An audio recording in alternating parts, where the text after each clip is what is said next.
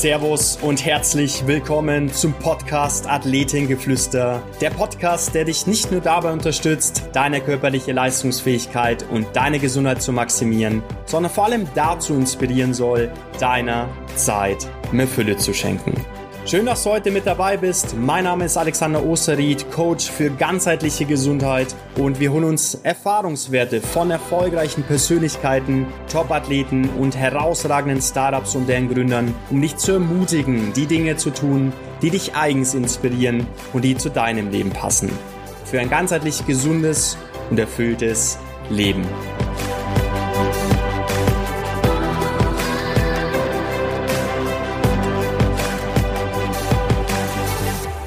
Liebe Freunde von Athletengeflüster, ich habe heute wieder einen ganz besonderen Gast bei mir und äh, ich freue mich auch deshalb so sehr, weil sie nicht nur aus meiner Heimat kommt, äh, wenn man so möchte, aus dem wunderschönen Allgäu, sondern ja, weil sie einen ganz persönlichen Weg eingeschlagen hat und äh, heutzutage eben auf Bali auch lebt. Mona Köberle ist heute zu Gast hier und sie ist Autorin, Bloggerin, Coach im Bereich Achtsamkeit, Meditation und Manifestation.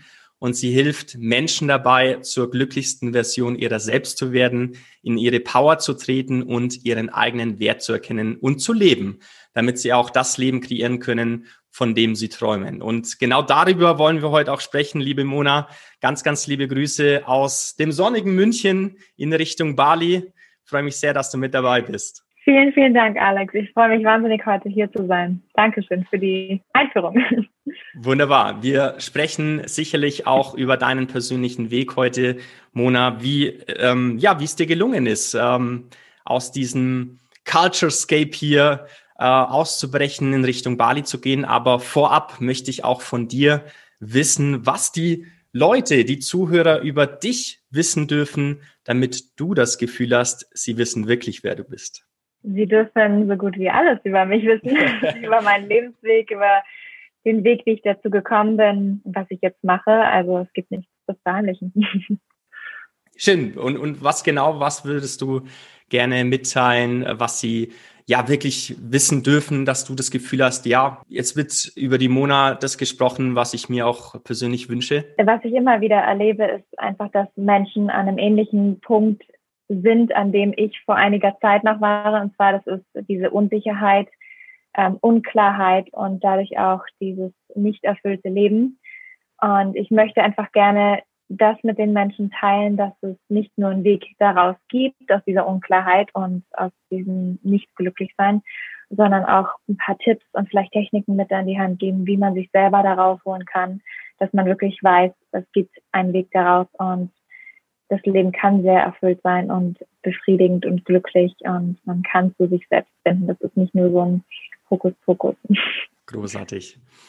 Ja, Mona, du bezeichnest dich heute auch als Holistic Mindset Coach, hast ähm, jahrelang auch studiert Medien, Kommunikationsmanagement, Brandmanagement, soweit ich das weiß und ähm, ja, hast auch eine eigene Digital Marketing Agentur gegründet, bist dann aber an den Punkt gekommen, wo du ja innerlich nicht mehr zufrieden warst und äh, hast dann eine ganz, ganz große Entscheidung getroffen. Wenn du uns da vielleicht nochmal abholst, wie kam es dazu, dass du dann gesagt hast, ich packe meine Sachen und gehe jetzt mal nach Bali? Okay, also das fing an, als ich damals meinen äh, Master gemacht habe. Ähm, da war ich der Meinung, ich muss mir jetzt einen Job suchen und das wahrscheinlich in Deutschland und dann wird das Leben einfach so weitergehen, wie wie erwartet wird vielleicht auch von mir.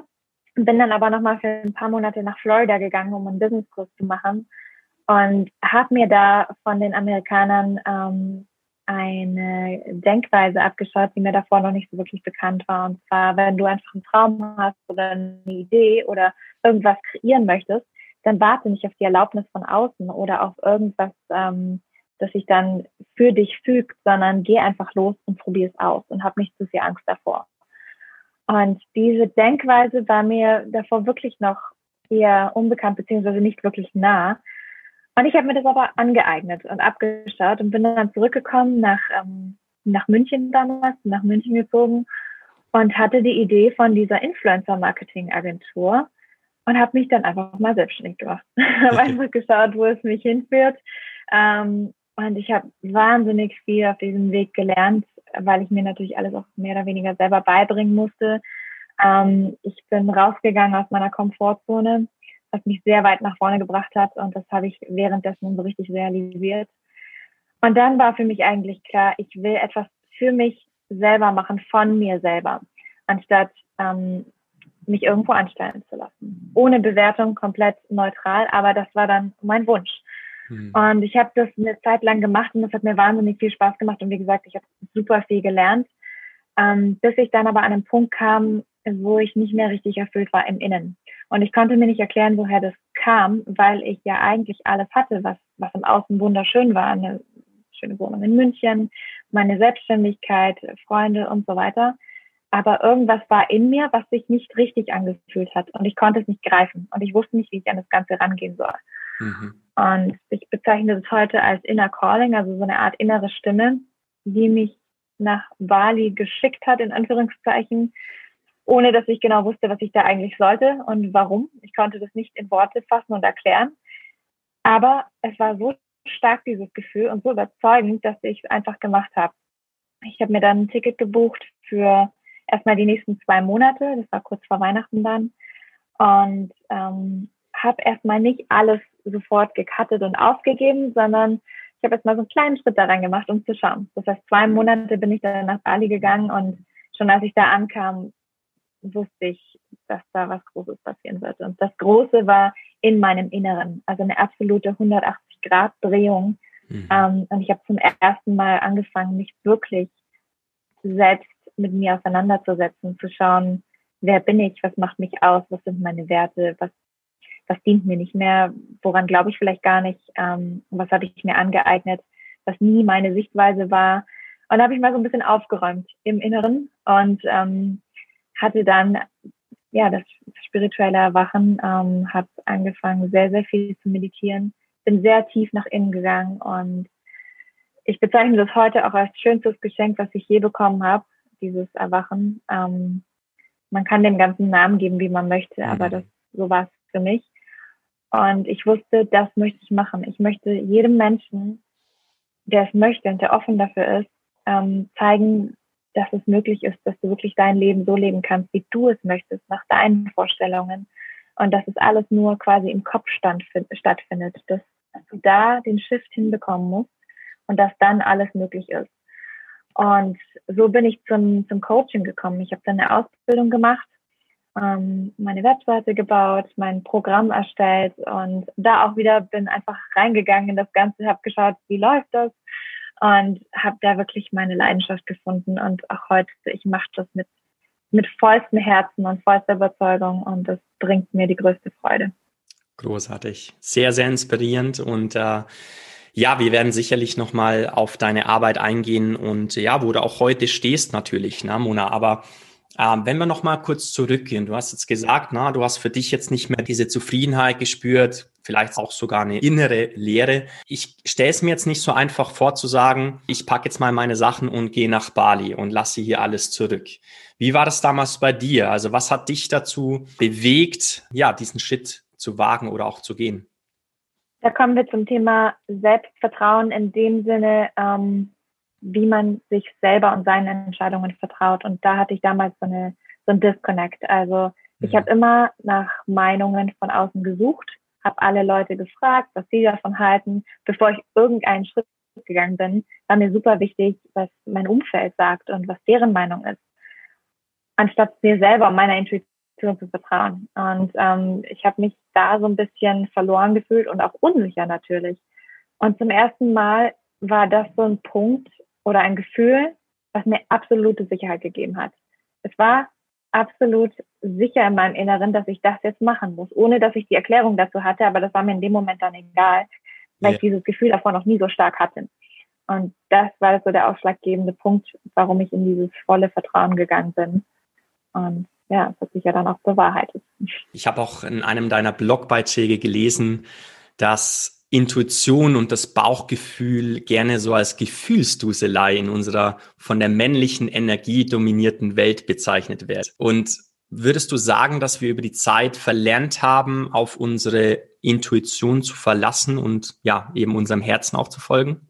Das würde ich schon sagen. Ähm, ich würde sagen, es ist alles so ein bisschen von einer maskulinen Energie geprägt. Mhm. Ähm, die Strukturen sind relativ hart, wenn man dann wirklich so auf sein Herz hört oder so viel Gefühl zeigt, ähm, wird man oft abgestempelt, leider. Ähm, und deswegen trauen sich, glaube ich, auch viele Menschen einfach nicht mehr, seine, ihre Wahrheit zu sprechen ähm, oder zu, zu sehr auf Gefühle bezogen zu sein. Und da kommt aber die Intuition ins Spiel, weil, weil das ja ein auf das Gefühl hören ist. Und viele Menschen haben da das Vertrauen in sich verloren. Und die, die denken halt, Intuition ist einfach nur so, ja, man fühlt vielleicht was, aber man folgt dem Ganzen nicht, weil was soll das vielleicht da? Und wenn ich das mache, wie werde ich dann abgestempelt? Was denken die Leute im Außen von mir, wenn ich nur meiner Intuition folge, aber das logisch nicht erklären kann, weil aktuell Rationalität einfach noch größer ist und äh, man will immer Fakten und Erklärungen und so. Und es reicht nicht, wenn man sagt, mein Gefühl sagt mir das. Da wird man einfach nicht wirklich ernst genommen. Mhm. Und meiner Meinung nach ist das aber der Weg, weil wir haben alle Antworten bereits in uns. Wir wissen eigentlich, was wir tun sollen in der Situation, wohin wir gehen wollen. Ähm, und viel zu oft tun wir das dann ab und folgen irgendwelchen Rationalitäten, als dass wir uns auf uns selbst verlassen. Und dann kommt nämlich dieser Disconnect, dass man sich selber nicht mehr vertraut. Schön beschrieben. Und da wollen wir auch natürlich eingehen. Ne? Was bedeutet Intuition? Wie können wir vielleicht sogar die Intuition für uns selber wieder erlernen? Und äh, du hast es auch gesagt, ne? du hast dich viel von den äußeren Einflüssen beeinflussen lassen. Ähm, wie hat dein Umfeld darauf reagiert? Haben die gesagt, Mona, go for it, du machst deinen Weg? Oder hast du da auch, ähm, ja, wie soll man sagen, äh, ein bisschen ja, einen Gegenzug verspürt? Dadurch, dass das Vertrauen in mir so groß war, beziehungsweise diese innere Stimme so laut war, ähm, habe ich das Vertrauen in mir gespürt und hatte mhm. dann natürlich auch mehr Mut nach außen hin. Meine Eltern haben mich dann schon gefragt, ja, was ist dann dein Plan? Was machst du da? Warum Bali? Ähm, ich konnte es nicht erklären und das hat denen im Grunde genommen zwar dann gereicht. Die haben mich immer unterstützt bisher, aber sie haben sich, denke ich, schon gefragt, was jetzt mit mir passiert ist. Okay. Ähm, und meine Freunde, die, die waren auch eher so ein bisschen skeptisch, beziehungsweise mein gesamtes Umfeld. Man hat es nicht so richtig verstanden, weshalb. Aber das war mir, um ehrlich zu sein, in dem Moment egal, weil ich erstmal für mich selber rausfinden musste, was es für mich bedeutet und nicht, was es für andere Menschen bedeutet. Ähm, und im Nachhinein, muss ich sagen, war das dann eine ganz, ganz positive Resonanz mit den Menschen. Ähm, weil ich das dann so widerspiegeln konnte, was ich da gefunden habe. Aber es ist natürlich erstmal, da gehört Mut dazu. Man, man muss darüber stehen über vielleicht auch negative Rückmeldungen. Ähm, aber das darf man nicht zu nah an sich ranlassen, sondern wirklich sich da vertrauen, wenn man dieses Gespür oder dieses Gefühl hat. Mhm. Wie lange bist du jetzt schon auf Bali, Mona? Ich bin jetzt hier seit zweieinhalb Jahren. Seit zweieinhalb Jahren. Und aber natürlich auch mit, mit Pausen. Ja. Yeah. Würdest du auch behaupten jetzt zum Nachgang, ähm, ja, es war definitiv die richtige Entscheidung, ähm, aber B vielleicht auch nochmal in Bezug auf die anderen Menschen, auf das Umfeld, dass sie es inzwischen verstanden haben, warum du diesen Weg gegangen bist? Oder stößt du da auch immer wieder noch auf Unmut und, und äh, ja. Gegenwirkung? Also Letzteres überhaupt nicht, wirklich gar nicht. Ich bin, wie gesagt, nach diesen zwei Monaten, die ich zuerst geplant hatte, zurückgekommen über Weihnachten und war natürlich im Inneren erstmal komplett verändert. Ich habe eine neue Richtung eingeschlagen und mein Umfeld ähm, hat das erstmal überhaupt nicht verstanden. Ich war zwei Monate weg, komme zurück und bin ein neuer Mensch sozusagen. Ja. Ähm, das hat dann wirklich eine ganze Zeit lang gedauert, aber ich denke, Taten oder das, was im Außen dann ist, zeigt letztendlich den Menschen da doch, was vielleicht im Innen ähm, passiert ist und was man am Anfang nicht versteht. Aber als ich dann mein Coaching-Business aufgebaut habe und äh, spätestens als ich dann auch mein Buch geschrieben habe, haben meine Eltern auch ähm, nicht nur verstanden, sondern ja, das auch akzeptiert und gefeiert dann. Also yeah. sie, sie freuen sich wahnsinnig dafür, dass ich meinen Weg gefunden habe, auch wenn es am Anfang überhaupt total undurchsichtig war. Mm. Aber jetzt ähm, bekomme ich wirklich sehr, sehr unterstützende, positive Rückmeldungen. Und das gibt natürlich nochmal mehr Schwung und Energie, dass man auf seinem richtigen Weg ist. Definitiv. Du hast es angesprochen, du hast ein Buch geschrieben, Der Weg in deine Gedankenwüste. Und äh, ja, ich denke, das kam auch nicht von ungefähr. Was hat dich dazu veranlasst, dieses Buch zu schreiben? Das ist eigentlich eine ganz lustige Geschichte, weil ich hatte das nicht auf dem Plan, dass ich ein Buch schreibe. Ja. Ähm, das war immer mein Wunsch. Ich habe damals das Buch von John Streletsky gelesen, ähm, The Big Five for Life, wo es darum geht, ähm, dein Leben daran zu bemessen, nach deinen fünf größten Zielen, die du am Ende deines Lebens erreichen möchtest. Und das habe ich damals während dem Masterstudium gemacht. Und eins meiner Ziele war ein Buch schreiben. Mhm. Ähm, von, von daher war das immer im Hinterkopf. Aber als es dann dazu kam auf Bali, war die Ausgangssituation folgende, dass ich einfach einen Migräneanfall hatte. Mhm. Und in dieser Nacht dann diese Inspiration durch mich durchkam. Ähm, ich behaupte, dass wenn du eine Inspiration hast oder eine Idee, die du dann in die Welt bringst, dass nicht alles von dir her stammt, sondern du bekommst das von irgendwo her. Und so war es bei mir, so hat es sich angefühlt. Ich, ich bekam diese Idee und habe dann in mein Handy ganz schnell das eingetippt, was, was dadurch nicht durchgeflossen ist. Diese fünf Schritte und wie diese fünf Schritte Menschen helfen könnten, ähm, loszulassen. Zum Beispiel in Stresssituationen oder wenn sie speziell anfangen wollen zu meditieren, die Gedanken mal loszulassen, dieses Gedankenkarussell. Wie komme ich an, an mein Inneres? Wie kann ich ähm, zu diesem Ruhepol kommen, in mir drin?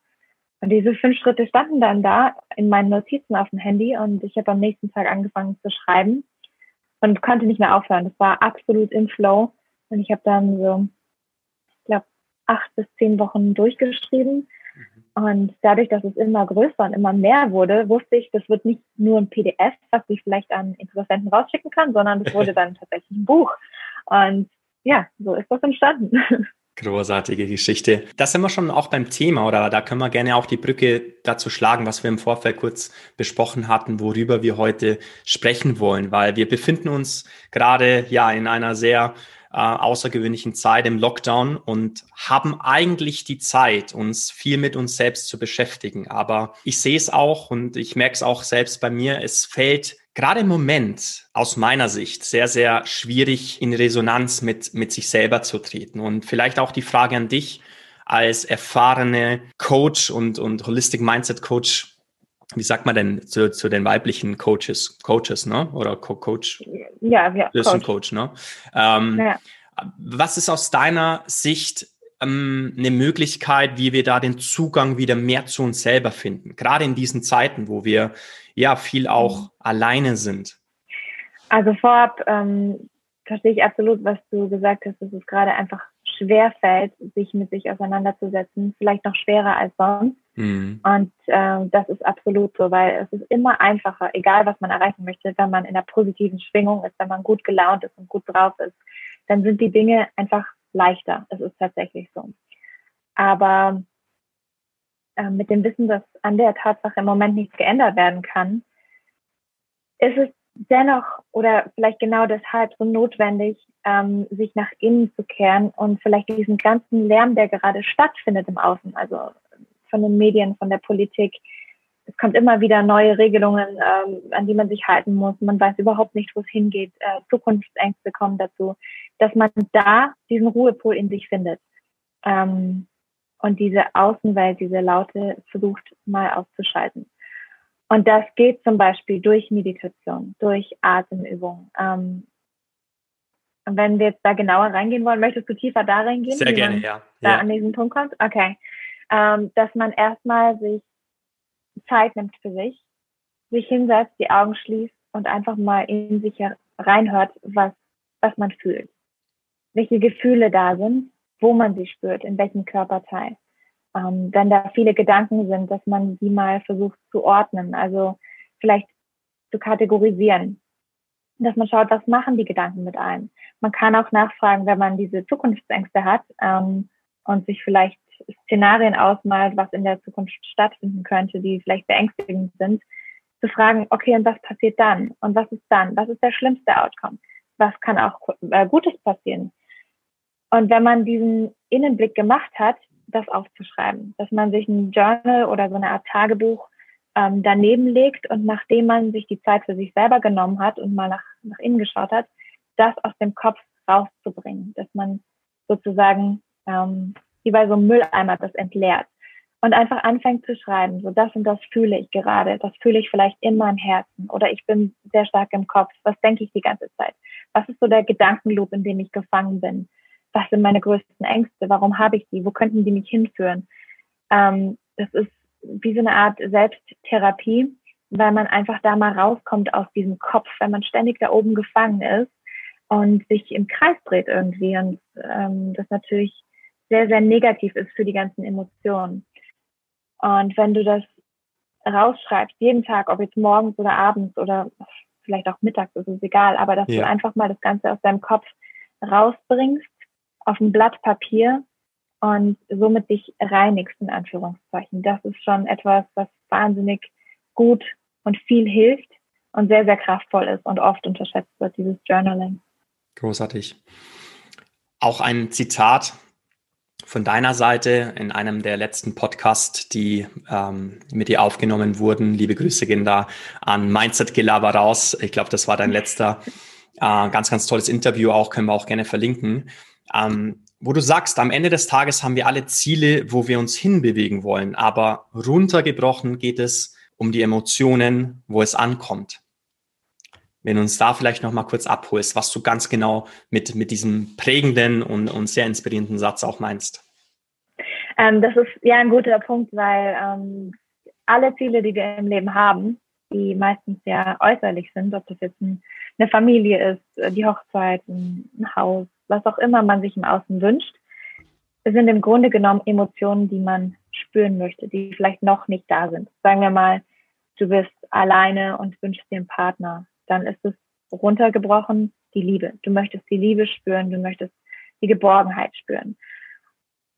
Und oft ist es ähm, tatsächlich der Fall, dass wir uns diese Emotionen ja schon jetzt ins Hier und Jetzt manifestieren können, indem wir schon da reingehen.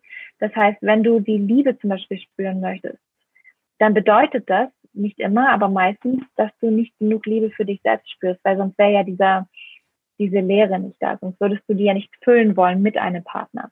Das heißt, du kannst davon ausgehen, ah, okay, vielleicht liebe ich mich noch nicht genug, dass ich mich schon als Ganzes voll sehe. Weil ich mag auch zum Beispiel die Redewendung nicht um meine bessere Hälfte. Du bist keine Hälfte, du bist ganz. Hm, und schön. da reinzukommen, das heißt, du, du musst für dich selber diese Liebe spüren oder kreieren. Das kannst du machen mit ähm, dieses englische Wort Self-Care, was auch immer das für dich bedeutet. Ob das Zeit für dich ist, wo du ein schönes Buch liest, in die Badewanne gehst, dir einfach ein schönes Essen kochst, nur für dich, dir selber die Mühe machst ähm, und ein wunderschönes Dinner, Dinner für dich anrichtest, dass du dich einfach so behandelst und dir die Liebe schenkst, die du vielleicht deinem Partner geben würdest, wenn er dann da ist. Weil wir haben oft so viel Liebe in uns, die wir dann unserem Partner geben oder unserer Familie, den Kindern. Und wir wollen, dass die das alles spüren und dass sie die schönste Erfahrung haben, dass sie sich wohlfühlen und geborgen. Aber oft mangeln wir damit an uns selbst und, und limitieren uns selbst damit und geben die gerne, aber nicht für uns. Und das ist irgendwie sehr, sehr spannend zu beobachten bei ja. Menschen.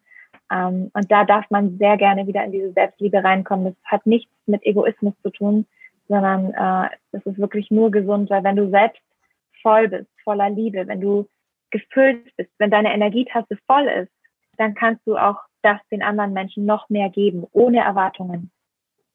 Ganz genau, wunderschön beschrieben. Und äh, darum handelt auch mein letzter LinkedIn-Post, dass man sich erst selbst lieben darf, um dann Liebe eben weiterzugeben und nach außen zu geben. Und äh, du dann ja in der Hinsicht auch vieles, vieles wieder zurückbekommst und ähm, ja, was dir einfach sehr, selber sehr, sehr gut tut, ne, im Sinne von Self-Care. Mhm. Ja, Mona, wie baust du das persönlich in deinen Alltag mit ein? Also wie sehen so deine Achtsamkeitshabits aus, wenn man so möchte? Ich meditiere viel und meditieren, da gibt es äh, sehr, sehr viele Formen. Viele denken einfach nur an diesen Lotussitz, in dem man die Augen schließt und so ein Mudra mit seinen Händen formt und dann nach innen sich wendet. Aber es gibt so viele ähm, Arten der Meditation und nicht jeder muss die gleiche Meditation ausüben. Du kannst zum Beispiel auch ähm, beim Spazierengehen meditieren. Ja? Ähm, mhm. Du kannst, was ich da super gern mache, ist eine Affirmation nehmen, also eine ähm, Bekräftigung, eine Bestärkung. Das ist ein Satz, ähm, der mich selbst von innen aufbaut. Und dann gehe ich spazieren und genieße während des Spaziergangs die Natur. Bin natürlich achtsam und im Hier und Jetzt, im jetzigen Moment. Und sag zu mir selber diese Affirmation oder dieses Mantra oder wie auch immer man, man das sagen möchte. Yeah. Ähm, das ist zum Beispiel eine wahnsinnig bekräftigende Form der Meditation. Oder eine Meditation kann auch sein, dass, äh, dass du für dich morgens die Musik anmachst und eine Runde tanzt. Das kann auch Meditation sein, was dich einfach in diese positive Energie bringt und in diese eigene Glücklichkeit. Ja? Ähm, um mal kurz abzuschweifen, welche Formen es da gibt, da gibt es noch viel, viel mehr. Aber was ich persönlich noch mache, ist morgens einfach mir die Zeit für mich selber nehmen, um den Tag so zu starten, wie ich es möchte und mit der Energie, in der ich schwingen möchte für den Tag über den Tag hinweg. Ähm, und das ist meistens, dass ich mit Dankbarkeit in den Tag starte, mhm. dass ich erstmal die Augen öffne und mich umschaue und dankbar bin für das, was ich vor mir habe. Ob das jetzt die Gesundheit ist, die ich habe, ob das äh, der Sonnenschein ist hier auf Bali zum Beispiel, mhm. ähm, die, die Familie, meine Freunde, was auch immer es ist, was, was du oder der Zuhörer jetzt in seinem Leben hat, und das ist meistens sehr, sehr viel. Es gibt immer etwas im Leben, wofür man dankbar sein kann. Und darauf sollte man seine Aufmerksamkeit richten, seinen Fokus. Weil davon bekommt man im Endeffekt dann mehr. Worauf du deine Energie richtest, dein Fokus, davon kriegst du mehr, davon ziehst du dir mehr in dein Leben.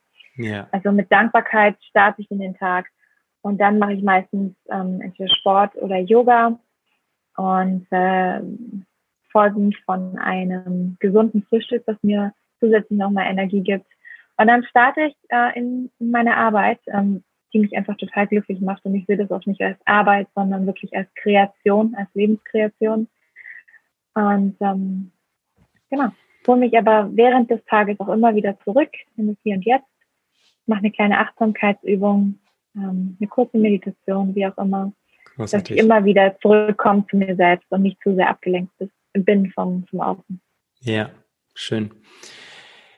Jetzt sagst du, die Arbeit, die du tätigst gerade, es fühlt sich nicht so an, als äh, wäre das für dich die Arbeit. Wie hast du es geschafft? Also wie, wie ist es dir gelungen, eben genau das zu machen, was dich ja innerlich erfüllt und, und einfach ja jeden Tag wieder neu äh, antreibt und motiviert? Also kannst du uns vielleicht auch da oder der Community hier ähm, was mitgeben, wie, wie kann ich die Erfüllung finden? Weil ich, ich meine, es wird gerade sehr, sehr viel über das Thema Purpose und, und Sinnhaftigkeit äh, gesprochen und philosophiert fast schon.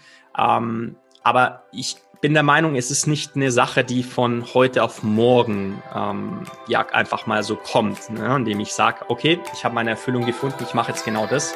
Ähm, ja, wie, wie ist es dir gelungen, diesen Weg zu gehen deiner persönlichen Erfüllung?